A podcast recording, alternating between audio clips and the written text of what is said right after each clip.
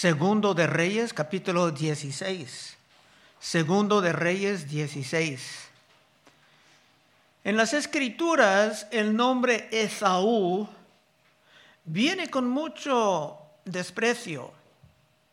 Dice en el Nuevo Testamento, Hebreos 12 y 14, seguir la paz con todos y la santidad, sin la cual nadie verá al Señor. Mirad bien, no sea alguna de Dios que brotando alguna raíz de amargura os estorbe y por ella muchos sean contaminados. No sea que haya algún fornicario o profano como Esaú, que por una sola comida vendió su primogenitura. Para el pueblo de Dios, cualquier aspecto de una herencia divina tiene que ser honrado como un tesoro. Pero Esaú vendió lo suyo como que no era nada. Esto pasaba en Génesis 25. En Génesis 25, 29 dice, y guisó Jacob un potaje, y volviendo Esaú del campo, cansado, dijo a Jacob, te ruego que me des de comer de ese guiso rojo, pues estoy muy cansado. Por tanto fue llamado su nombre Edom. Y Jacob respondió, véndeme en este día tu primogenitura. Era una herencia. Entonces dijo Esaú, aquí yo me voy a morir. ¿Para qué pues me servirá la primogenitura? Y dijo Jacob, júrame en este día. Y él le juró y vendió a Jacob su primogenitura. Entonces Jacob dio a Esaú pan y del guisado de las lentejas, y él comió y bebió y se levantó y se fue. Así menospreció Esaú la primogenitura. Pero ¿qué tiene que ver ese Esaú con el capítulo que tenemos delante de nosotros en esta noche? es que el hombre principal de este estudio, de este capítulo, el rey de Sur, de la casa de David, va a mostrar, va a comprobar a todos que era peor que Saúl. Versículo 1. En el año 17 de Peca, hijo de Remalías, comenzó a reinar Acaz, hijo de Jotam, rey de Judá. Ese hombre tenía un abuelo que tenía un gran amor por los asuntos de Dios. También su padre no era tan malo. Y su hijo Ezequías será un gran reformador. Pero ese será uno de los peores del sur. El sur es Judá. El norte es Israel o Efraín. Pero eso nos enseña que la vida recta no viene por la sangre, no viene por la familia, sino que cada cual será responsable por su vida. Versículo 2, cuando comenzó a reinar Acaz, era de 20 años y reinó en Jerusalén 16 años. Y no hizo lo recto ante los ojos de Jehová su Dios como David su padre. Este era el opuesto de David su padre. David era muy entregado a la, alabanza del Dios verdadero. Y todos en ese linaje llevaban ese nombre, Hijo de David, hasta el último y gran rey de la historia, Cristo Jesús. Otra vez, versículo 2. Cuando comenzó a reinar Acaz, era de 20 años y reinó en Jerusalén 16 años. Y no hizo lo recto ante los ojos de Jehová, su Dios, como David su padre. Antes anduvo en el camino de los reyes de Israel, hablando de los del norte. Y aún hizo pasar por fuego a su hijo, según las prácticas abominables de las naciones que Jehová echó de delante de los hijos de Israel. La gente que vivían ahí antes no eran echados porque eran de la raza equivocada, Estaban echados de ahí por sus prácticas abominables. Y ese hombre, ese rey tenía un interés, una fascinación con las prácticas de los paganos, hasta pasando un hijo por los fuegos, probablemente de Moloch. Pero piénsalo, hermano, un momento. Ese hombre empleaba el linaje del Salvador como objetos de sacrificios de hechiceros o brujos, y esto era el colmo. Recordamos que antes las familias reales del sur estaban muy mezcladas con las familias reales del norte, hasta que por un rato tuvimos una hija de Jezabel gobernando en el sur. Y no toda la influencia pésima ha sido eliminada. Versículo 4. Asimismo sacrificó y quemó incienso en los lugares altos y sobre los collados y debajo de todo árbol frondoso. Se tenía una fascinación con la religión, pero siempre con la religión falsa. Y apartándose del verdadero, es fácil, muy fácil caer en las trampas de la superstición o hasta de la hechicería. 5. Entonces Rezín, hijo de Siria, y Peca, hijo de Remelías, rey de Israel, salieron a Jerusalén para hacer guerra y sitiar a Acaz, mas no pudieron tomarla. Ya tiene problemas. Dios levantaba enemigos del norte en alianza con Siria. Israel del norte en una alianza con Siria, trataba de derrumbar los del sur, que eran menos en sus números. Seis. En aquel tiempo el rey de Edom recobró Elat para Edom, ese era un lugar importante, y echó de Elat a los hombres de Judá, y los de Edom vinieron a Elat y habitaron allí hasta hoy. Este lugar perdido era muy valioso, económicamente hablando, con acceso al mar. Así que antes de perder más, o antes de perder todo, ese rey tenía que buscar ayuda. Y es interesante que ese momento aparece en el libro de Isaías. El rey necesitaba ayuda e Isaías estaba exhortándolo a confiar en su Dios como ayuda. Isaías capítulo 7 y versículo 1. Aconteció en los días de Acaz, eso es nuestro rey, hijo de Jotam, hijo de Usías, rey de Judá, que Rezín, rey de Siria, y Peca, hijo de Remalías, rey de Israel, subieron contra Jerusalén para combatirla pero no la pudieron tomar. ¿Por qué no? Dios no lo permitía. Y vino la nueva a la casa de David diciendo, Siria se ha confederado con Efraín. Y se le estremeció el corazón y el corazón de su pueblo, como se estremecen los árboles del monte a causa del viento. Había gran temor.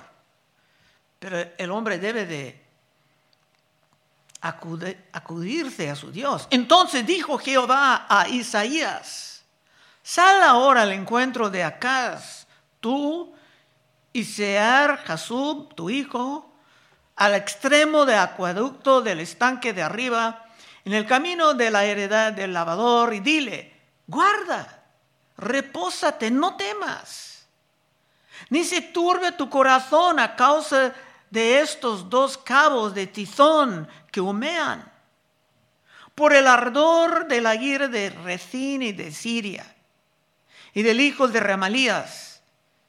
Ha acordado maligno consejo contra ti el sirio con Efraín y con el hijo de Remalías diciendo, vamos contra Judá y aterroricémosla y repartimos Dámosla entre nosotros y pongamos en medio de ella por rey el hijo de Tabeel. Querían quitar el rey de la descendencia de David y poner otro.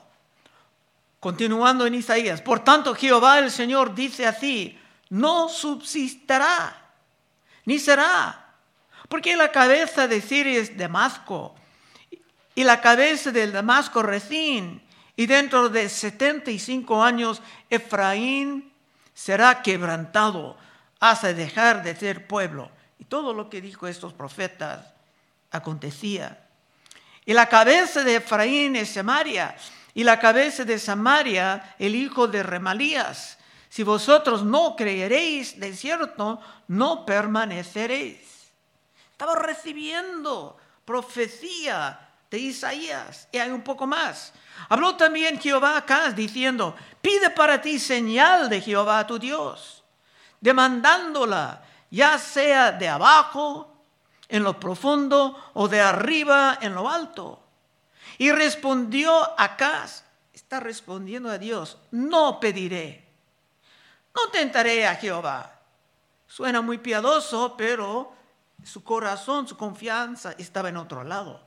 Dijo entonces Isaías, oíd ahora casa de David, ¿os es poco ser molestos a los hombres, sino que, también seáis a mi Dios? Por tanto, el Señor mismo os dará señal. He aquí, la Virgen concebirá y dará luz a un hijo y llamará, su nombre Emmanuel. Hasta las profecías sobre Cristo Jesús estaban proclamados a ese hombre. Pero como que era peor que Esaú, ni va a confiar en su Dios, sino que se va a confiar en el brazo de la carne. Versículo 7, regresando al segundo de Reyes. Entonces acá se envió embajadores a Tiglat Pileser, rey de Asiria. Se puede confundir pasando por aquí por primera vez. Asiria es un pueblo, un imperio grande creciendo, y Siria es otro. estamos hablando de Siria y Asiria dos grupos diferentes. Entonces acá se envió embajadores a Tiglat-Pileser, rey de Asiria, diciendo, eso es un rey, hijo de David, dice a, a un rey pagano, yo soy tu siervo y tu hijo. No quería ser hijo de Dios, pero dice un pagano, que estaba creciendo en poder, yo soy tu siervo y tu hijo, sube y defiéndeme de mano del rey de Siria. Se va ese emperador como que era su salvador. Ha recibido profecías magníficas de Isaías, entraban por una oreja y salió por el otro. Y de mano del rey de Israel que se ha levantado contra mí. En vez de vivir como hijo de Dios, confiando en las promesas de Jehová, se proclama que un emperador pagano era su padre. Esto era el colmo. Y para calificar, como dije, si es nuevo en esas partes, hay dos lugares, Siria y Asiria. Asiria era un imperio gigantesco creciendo en su poder. Y acá, portándose como uno peor que Esaú, se ofrecía como siervo, como hijo, a un líder pagano, rechazando las ofertas de ayuda de parte de Dios. Ocho. Y tomando acá la plata y el oro que ha salido, que halló en la casa de Jehová y en los tesoros de la casa real, envió al rey de Asiria un presente como otros que hemos visto en este libro, se robaba la casa de Dios para sus locuras militares. Nueve. Y le atendió el rey de Asiria. Pues subió el rey de Asiria contra Damasco y la tomó y llevó cautivos a los moradores de Kir y mató a Rezín este imperio de emperador de Asiria deseaba hacer algo semejante de todos modos, agarrando más territorio ahí. Y si pudiera ganar un poco más de dinero haciéndolo, tanto mejor. 10. Después fue Acaz, ese rey de Judá, a encontrar a Tiglat-Pileser, rey de Asiria, en Damasco. Primero simplemente se mandaba dinero, ahora quiere conocerlo. Y cuando vio el rey Acaz el altar que estaba en Damasco, envió al sacerdote Urias el diseño y la descripción del altar conforme a toda su hechura. Ese rey malvado, siendo un aficionado de la religión falsa, se enamoró de un altar pagano. Y hasta mandaba planes a un sacerdote para tal vez construir algo semejante. 11. Y el sacerdote Urias edificó el altar conforme a todo lo que el rey Acaz había enviado de Damasco. Así lo hizo el sacerdote Urias, entre tanto que el rey Acaz venía de Damasco, tan rápido. ¿Tú lo quieres esto? Pues aquí está.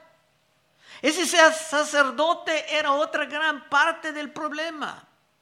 En vez de resistir y protestar como un buen protestante, se ayudaba a uno que eh, se portaba peor que Esaú, vendiendo su herencia como que no era nada. 12. Y luego que el rey vino de Damasco, y vio al altar, se acercó el rey a él y ofreció sacrificios en él y encendió holocausto y su ofrenda y derramó sus libaciones y esparció la sangre de su sacrificio de paz junto al altar. Otra vez tenemos un rey que estaba usurpando el oficio que solamente correspondía a los sacerdotes. El abuelo de ese rey fue pegado con lepra por esa usurpación, pero este ni tenía nada de temor porque era peor que Esaú. 14. E hizo acercar el altar de bronce que estaba delante de Jehová en la parte delantera de la casa, entre el altar y el templo de Jehová y lo puso al lado del altar hacia el norte. Este, este se atrevía a alterar los muebles del templo. Y esto era el templo de Salomón, planes que recibía Moisés. Y ese templo aún estaba en pie, pero no será por mucho tiempo con toda esa forma de blasfemia. 15. Y mandó el rey Acaz al sacerdote Urias diciendo, el gran altar, en el gran altar encenderás el holocausto. Tenía, el nuevo altar era muy grande, como los paganos, tenía que tener algo nuevo. En el gran altar encenderás holocaustos de la mañana y la ofrenda de la tarde. Y el pueblo y el holocausto del rey y su ofrenda, y asimismo el holocausto de todo el pueblo de la tierra y su ofrenda y sus libaciones, y esparcirá sobre él toda sangre del holocausto y toda la sangre del sacrificio. El altar de bronce, eso era el viejo, el consagrado, será mío para consultar en él. Ese hombre estaba proponiendo una gran variedad de fuegos extraños. Iba a emplear el altar de Dios para adivinación. Estaba estableciendo una forma de alabanza que era completamente absurda.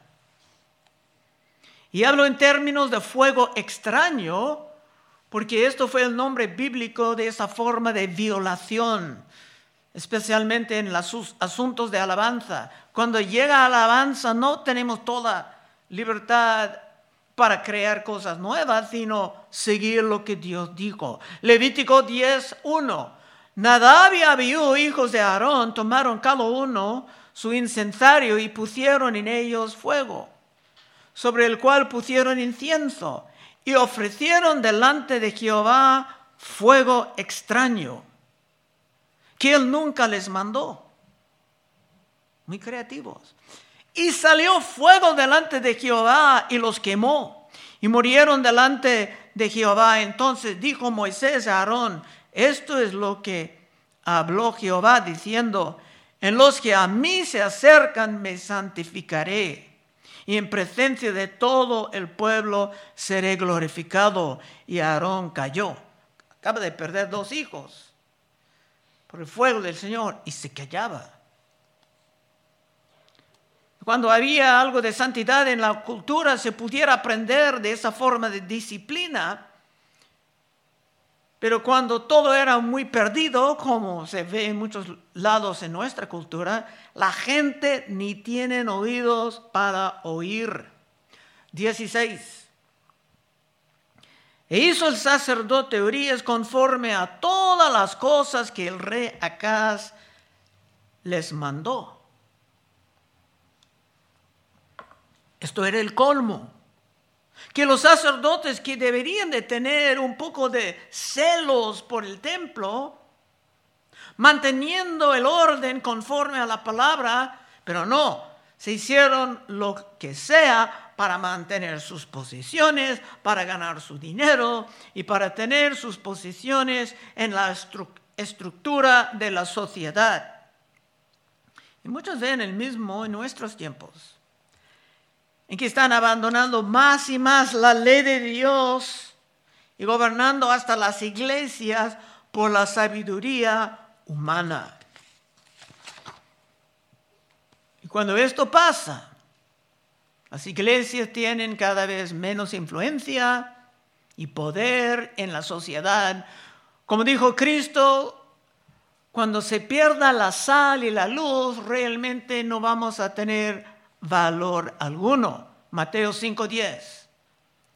Bienaventurados sois los que padecen persecución por causa de la, de la, justicia, porque de ellos es el reino de los cielos. Bienaventurados sois cuando por mi causa os vituperan y os persigan y digan toda clase de mal contra vosotros, mintiendo, gozaos y alegraos porque vuestro galardón es grande en los cielos. Porque así persiguieron a los profetas que fueron antes de vosotros. Vosotros sois la sal de la tierra, pero si la sal se desvaneciere, ¿con qué será salada? No sirve más para nada palabra de Cristo, declaración verdadera. No sirve más para nada, sino para ser echado afuera y hallada por los hombres. Y Cristo no tenía problema alguno en atacar las corrupciones de su día.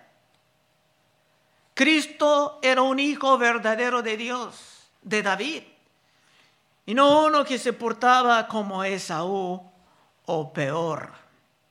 Juan 2, 13. Estaba cerca la Pascua de los judíos y subió Jesús a Jerusalén y halló en el templo a los que vendían bueyes y ovejas y palomas y a los cambistas ahí sentados. Todo el templo fue convertido en un gran negocio. Y haciendo un azote, príncipe de paz, haciendo un azote de cuerdas, echó fuera del templo a todos, y las ovejas y los bueyes, y esparció las monedas de los cambistas, y volcó las mesas, y dijo a los que vendían palomas, quitad de aquí esto, y no hagáis la casa de mi padre casa de mercado. Entonces se acordaron sus discípulos que está escrito, el celo de tu casa me consume. Cristo tenía celos por la casa de Dios. El rey de, es, de nuestro capítulo no tenía ninguno. Cristo estaba lleno, consumido por los celos por la casa de Dios. Pero acá, de este capítulo, era celoso por la alabanza pagana, o sea, por la, la alabanza absurda.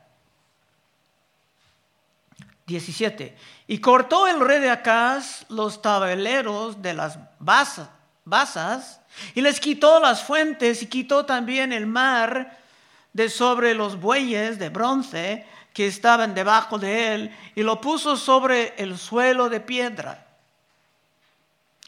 Todos estos muebles estaban establecidos por Dios, sus lugares, en su ley, en su revelación. Pero ese hombre deseaba algo diferente, algo más moderno, más pagano. Y hay cosas pasando semejantes en las iglesias, las iglesias en este país. 18. Asimismo, el pórtico para los días de reposo que habían edificado en la casa y el pasadizo de afuera, el del rey los quitó del templo de Jehová por causa del rey de Asiria. Ese rey de Asiria realmente era su ídolo, literalmente. Estaba dispuesto a hacer lo que sea, porque por quien era su padre, entre comillas. Ese gran pagano encargado del imperio que estaba creciendo en la región. Acab estaba confiando en el brazo de la carne. Y más tarde en Jeremías, una maldición iba a estar proclamada sobre esa forma de abominación saliendo del pueblo de Dios. Jeremías 17, 5, si alguien quiere leer. Así ha dicho Jehová, maldito el varón que confía en el hombre y pone carne por su brazo y su corazón se aparta de Jehová. Gracias. Así ha dicho Jehová, maldito el varón que confía en el hombre y pone carne por su brazo y su corazón se aparta de Jehová. Gracias Álvaro. Pero Dios no lo mataba. Y había razones importantes por esto. Primero, de él iba a salir el linaje de Cristo. Y número dos, su hijo como veremos, será uno de los más grandes reformadores en la historia de Judá. Llegando al fin del capítulo, dice en 19, los demás hechos que puso por obra Acaz, ¿no están todos escritos en el libro de las crónicas de los reyes de Judá? Y durmió el rey Acaz con sus padres y fue sepultado con ellos en la ciudad de David y reinó en su lugar su hijo Ezequías. Y ese anuncio de Ezequías es casi la única noticia buena en todo el capítulo. Y la muerte de su padre. Pero de él, de ese Ezequías, veremos grandes cosas en las semanas que sigan. Conclusión. Cuando un joven o hasta un adulto se empieza a abandonar la fe, la fe cristiana, la fe verdadera, tratando su herencia como que no era nada, tratando toda su instrucción como niño, o sea, en la escuela dominical o en la escuela bíblica del verano, tratando todo como que era nada más que basura para ir y servir al mundo, está portando como Esaú. Cuando se desprecia su herencia de himnos y de sabiduría, tratándolo como que puede ser algo olvidado, está portando como Esaú. Y si se prefiere las supersticiones y las brujerías y vicios, ya tan comunes en nuestros tiempos, entonces estará terminando peor que Esaú. Pero si tú quieres ver a tus hijos continuando firmes en la verdad, entonces puedes pasar al frente en unos momentos y oraremos contigo. Vamos a orar. Oh Padre, estamos entrando en un fin de semana muy importante. Ayúdanos, quédate con nosotros, Señor. Ayúdanos a inclinarnos a la santidad, porque sabemos que eso es lo que tú quieres, es lo que tú mandes, Señor. Ayúdanos a no caer, Señor, en los caminos del mundo, copiando todos los demás solamente para tener algo de popularidad. Presérvanos, Señor, como tú has hecho por casi 25 años, Señor. Siga ayudándonos, pedimos en el nombre de Cristo. Amén.